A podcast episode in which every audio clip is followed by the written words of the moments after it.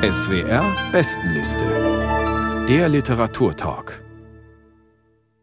Das erste Buch, über das wir heute Abend sprechen, kommt von Stefan Hertmanns und heißt Der Aufgang. Es ist im Diogenes Verlag erschienen und von Ira Wilhelm ins Deutsche übertragen worden. Dennis Scheck erzählt wird ja die Geschichte eines Kollaborateurs, Wilhelm Verhulst, und zwar in einer Zeit, die der Erzähler gar nicht so gut kennt und trotzdem hat er einen persönlichen Bezug zu dem Ort. Das Ganze spielt nämlich in einem Haus in Gent. Was für ein Bezug ist denn das? Dieser Stefan Hertmanns ist ein Herzensautor, muss ich gleich bekennen. Ich finde, der ist viel zu wenig bekannt. Ein großer belgischer Autor, der jetzt mit diesem großen Buch, glaube ich, doch seinen Durchbruch auch in Deutschland feiern wird. Es geht um ein Gebäude, das er Ende der 60er, Anfang der 70er Jahre gekauft hat. Und er erfährt so nebenbei vom Makler in der wunderschönen Stadt Gent, da hat früher ein SS-Mann gewohnt. Und zwar ein Mensch, Willem Verhulst, der eben früher bei der flämischen Kollaboration mit den Deutschen mitgemacht hat, der schlimmer noch nicht nur SS-Mann war, sondern der auch Informant war, der in der belgischen Bevölkerung Menschen verraten hat, denunziert hat und dafür sorgte, dass die ins Konzentrationslager kamen, dass sie in die Folterkeller der Gestapo kamen, dass sie das Leben verloren, dass sie zusammengeschlagen wurden, dass sie unglaubliches Leid erfahren haben, dessen Leben aber weiterging. Und anhand des Gebäudes und anhand der Familiengeschichte arbeitet sich der Stefan Hertmans durch die Biografie dieses Willem Verhulst, der auch ein großer Hurer vor dem Herrn war, der immer Geliebte hatte, der rekonstruiert diese Biografie, aber er macht das so wie sein großes Stilvorbild W.G. Sebald, der in England lebte, war ja ein Autor, der sagte, geht in die Archive. Er hat ja einen regelrechten Appell an nachfolgende Autorengenerationen gemacht. Rekonstruiert diese Lebensläufe. Wollt ihr es bitte genau wissen? Genau an diese Devise hält sich Stefan Hertmanns und erzählt exemplarisch die Geschichte einer Kollaboration. Und ich muss zugeben, ich war zwar immer fasziniert von der Geschichte Belgiens, weil ich wusste, dass die ganzen furchtbaren Kolonialverbrechen von Leopold II., diesen Staat, der ja ein Failed State zu werden droht, überschattet hat. Aber hier anhand dieses Buches habe ich so viel über die Geschichte erfahren, aber auch über die Kollaboration. Was hier auch gar nicht so bekannt ist, muss man sagen. Nein, also es ist wirklich eine notwendige Nachhilfelektion. Aber was mich an diesem Buch so interessiert, ist, dass er, der Hartmanns, das in Poesie auflöst, in meinen Augen jedenfalls. Es ist eben nicht nur eine Zwangsnachhilfestunde in belgischer Geschichte des 20. Jahrhunderts, sondern weil er sich sehr auch für die niederländische Ehefrau von Willem Verhulst, die eine sehr gläubige Christin ist, und für die Kinder interessiert und wie die Verbrechen des Vaters auf diese Kinder transgenerational nachwirkten, war das wirklich ein toller Beitrag zur Gegenwartsliteratur. Ein Buch, wie ich es selten in die Hände bekomme, eine große Entdeckung. Das werden wir gleich alles noch diskutieren. Ich bin gespannt, wie Jutta Persson und Daniela Striekel das sehen. Aber bevor wir zu viel verraten, hören wir vielleicht mal einen Ausschnitt aus dem Roman. Stefan Hertmanns, der Aufgang steht auf Platz 6 der SWR-Bestenliste im Juli beziehungsweise auch im August. Und Johannes Schmidt wird nun daraus vorlesen. Bitte sehr. Familie Verhülst zieht ein. Die Möbel werden noch am gleichen Tag gebracht. Mientje wundert sich, wie untertänig sich einige der Umzugshelfer Willem gegenüber verhalten, während dieser die Männer herrisch und unhöflich behandelt. Das ist doch nicht der Mann, den sie kennt, der stets gut gelaunte, begeisterungsfähige Wim, der allen gefallen will. Er schickt die Kinder nach oben, wo sie schon mal ihre großen Zimmer erforschen sollen. Dann befiehlt er, den Schrank dorthin, den Tisch mit den Löwentatzenbeinen ins Zwischenzimmer, die sechs Küchenstühle ins Hinterhaus. Als Mientje auch etwas sagen will, fährt er ihr barsch über den Mund, als sollten die Arbeiter nicht sehen, dass auch sie eine Meinung hat. Gegen Abend werden zu Mientjes Erstaunen noch drei schwarze Ledersessel geliefert. Für den Salon, Mien, sagt Willem. Die schickt die Militärverwaltung. Wir müssen hier ja hochrangige Persönlichkeiten empfangen können. Willem verbringt den Abend allein im Salon. Min ordnet ihre Sachen ein und bezieht das Bett. Er müsse Akten studieren, hat er zu ihr gesagt, und sie stellte fest, dass er sich dazu ein Gläschen Schnaps genehmigt. Er kommt spät ins Bett, am nächsten Morgen steht er ungewöhnlich früh auf, kleidet sich an und sagt zu seiner verblüfften Frau, ich frühstücke im Büro bis heute Abend. Dumpf fällt die Haustür ins Schloss. Sie weckt die Kinder, die sich dann in einer Zinkwanne im Hinterhaus waschen, während sie ihnen die Frühstücksbrote schmiert. Uns wird es an nichts fehlen, hat Wilhelm ihr versichert. Alles wird gut, wir sind in Gottes Hand. Schon zwei Tage später ist es soweit. Ein junger Obersturmführer stattet Willem einen abendlichen Besuch ab. Sie setzen sich in die neuen Ledersessel, die Doppeltür zum Salon wird geschlossen, Mientje steht davor und lauscht. Sie hört, wie ihr Mann sich bei seinem Gast mit einem mit vielen flämischen Wörtern durchzogenen Deutsch danach erkundigt, was im Rahmen der Neustrukturierung der Innenstadt geplant sei, wie ihr sympathischer Tunichtgut, der sie stets mit einem absurden Spaß um den Finger zu wickeln vermochte, soll mit so etwas Wichtigem wie der städtischen Straßenplanung beschäftigt sein? Der deutsche Offizier beruhigt. Große Boulevards quer durch die Stadt werde es nicht geben, keine Osmanisierung, die Militärverwaltung würde das niemals zulassen. Herr Hülst, Niemand hat die Absicht, das historische Zentrum einer der schönsten deutschen Städte zu zerstören. Der Obersturmführer nennt Gent tatsächlich eine deutsche Stadt. Und ihr Mann stimmt auch noch zu. Zigarrendunst dringt unter der Tür durch und sie hört den Deutschen sagen, man vertraue darauf, dass Wilhelm dafür sorge, dass die vertrauensvolle Zusammenarbeit mit den Flamen unempathisch verlaufe. Unempathisch. Sie schluckt. Eilt in die Küche im Hinterhaus, wo die Kinder sie fragen, wer denn der Mann sei, und sie antwortet, dass sie es nicht wisse. Als Adri vorschlägt, doch noch etwas zu singen, er würde sie auf der Geige begleiten, herrscht sie ihn gereizt an, sie habe dafür keine Zeit. Dann wischt sie sich die Hände am Schurz ab und sagt, los Kinder, ab in eure Zimmer. Ich komme euch später gute Nacht sagen. Ja, vielen Dank, Johannes Schmidt, Lars aus Stefan Hertmanns Roman Der Aufgang erschienen im Diogenes Verlag, übersetzt von Ira Wilhelm, Platz 6 der SWR-Bestenliste im Juli und August. Daniela Striegel, die besondere Qualität des Romans, denke ich, hat Dennis Scheck auch schon angedeutet. Es gibt ja viele Quellen für diesen Text. Der Autor nutzt Bücher, auf die er zurückgreifen kann, die von den Kindern von Wilhelm Verhulz geschrieben worden sind. Wie sind jetzt diese verschiedenen Textmodule miteinander verschraubt und funktioniert das Ganze? Ja, das erzählt die Geschichte vom Aufstieg und Fall eines Phantasten eben auf Grund und mittels verschiedener Bausteine.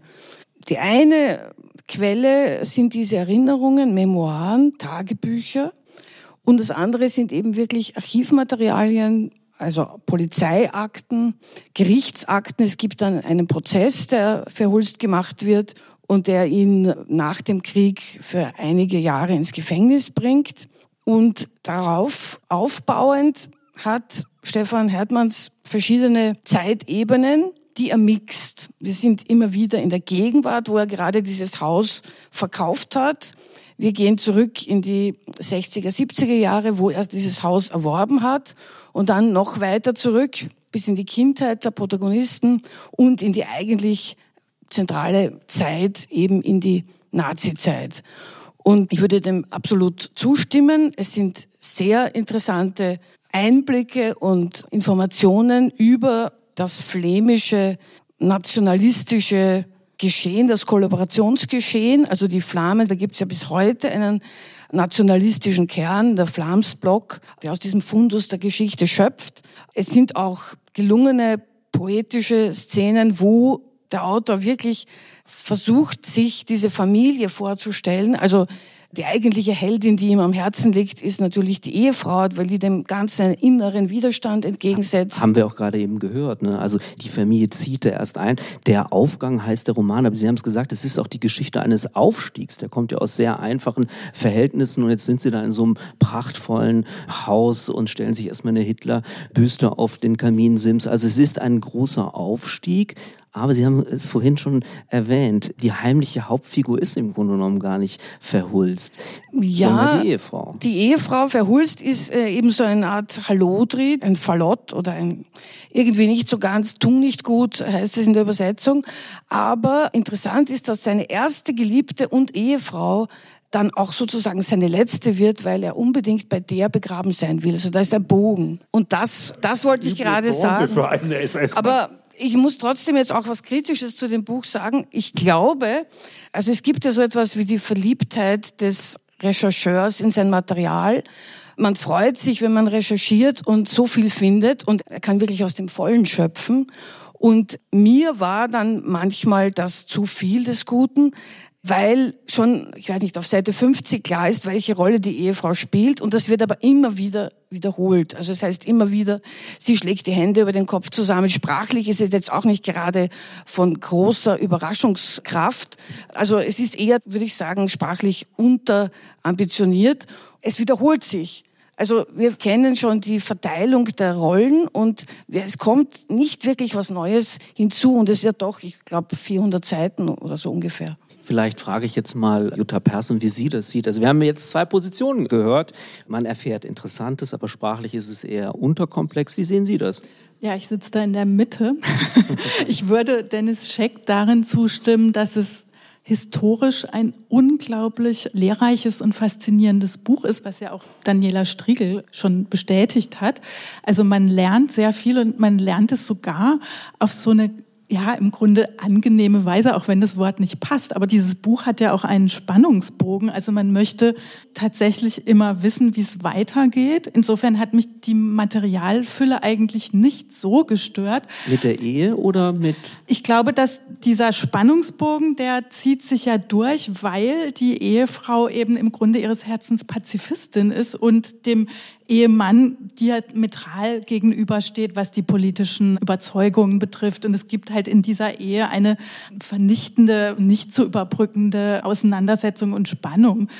Aber ich glaube, dass der Autor in dieser Nähe zur Ehefrau manchmal fast zu weit geht, würde ich sagen. Ich glaube, dass ihm da gelegentlich was unterläuft, nämlich ein zu großes Einfühlen wollen in diese Figur bei der Stelle, die wir gehört haben, wird am Ende gesagt, äh, Mientje trocknet sich die Hände an der Schürze ab. Für mich ist es so eine typische Leidensgeste, so was fast Madonnenhaftes, eben einer Frau, jetzt im belgischen Nationalsozialismus muss man sagen, aber man kennt es natürlich auch aus der deutschen Geschichte, also diese Frauenfiguren, die eben einerseits so leiden, andererseits aber auch dagegen sind, aber bei dieser Mintierebene ist es letztlich der Glaube, der sie immer so schicksalsergeben bleiben lässt.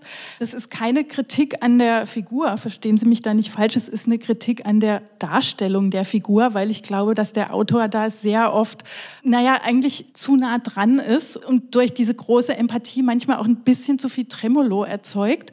Ich kenne ein anderes Buch von Stefan Hertmanns, das kennt Dennis Scheck sicher auch, Die Fremde, das ist vor einigen Jahren erschienen, großartiger Roman und da da imaginiert sich Stefan Hertmanns in eine Jüdin des 11. Jahrhunderts, in eine französische Jüdin hinein und beschreibt deren großen Leidensweg quer durch das Europa. finde ich noch schlimmer.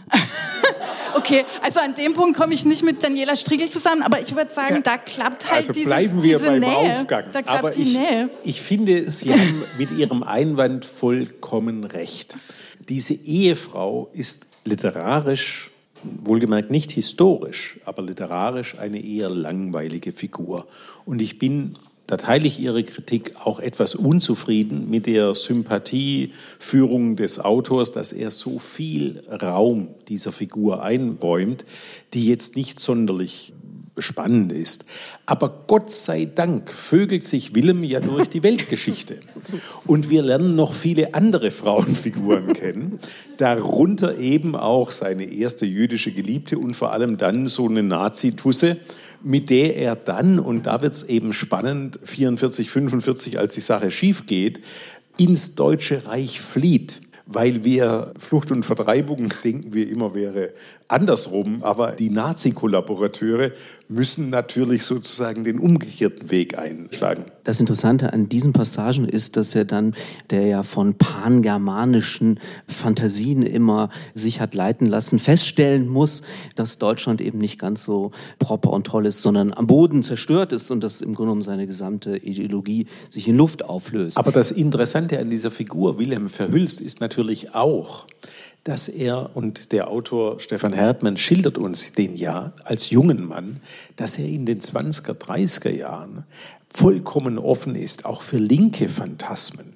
Der ist ja eine Feder im Wind. Er ist und ein Opportunist. Nein, Nein so weit würde ich nicht Schwärmer. gehen. Genau, Oder ein es ist viel schlimmer. Und ein, ein Clown. Ein Clown, ein Romantiker, ein Schwärmer. Es ist jemand, der für eine große Sache zu dienen bereit ist. Egal, wo er diese große Sache findet. Und liebe Leserinnen und Leser, ich finde, das ist genau das, wo dieser Roman so in unsere Gegenwart spricht.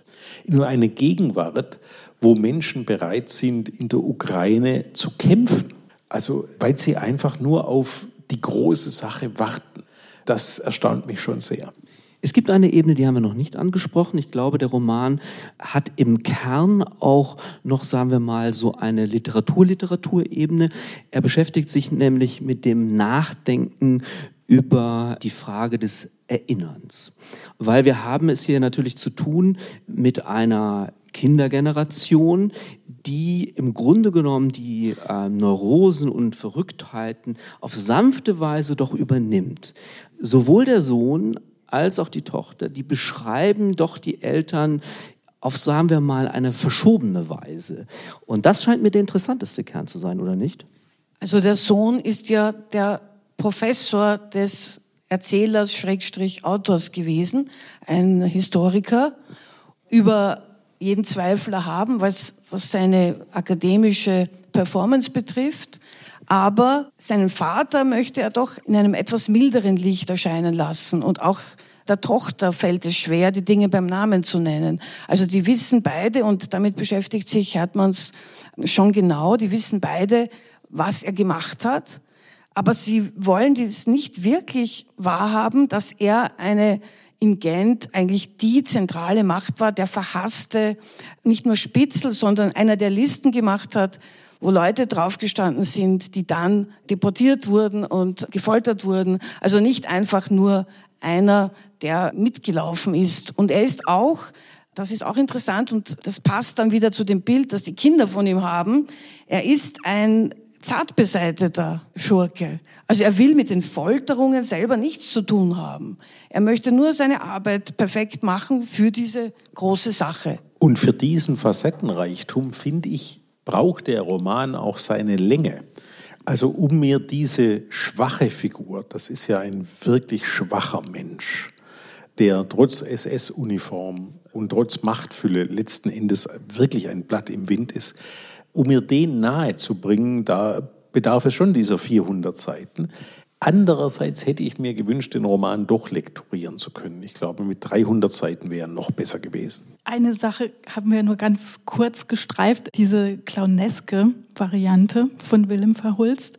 Das war eigentlich die Szene, die mich am stärksten so beeindruckt hat. Als er 1944 fliehen muss, ruft er seiner Tochter noch nach, wir kommen zurück. Und das hat fast eine Charles Chaplin-hafte Qualität, weil er sich im Zurückrufen rumdreht und deshalb beinahe mit dem Auto ans nächste Haus fährt. Und das hat für mich diesen Mann so charakterisiert, also so diese Gespaltenheit eigentlich. Die Blindheit, er ist nämlich wirklich halbblind. Ja, das kommt auch noch dazu.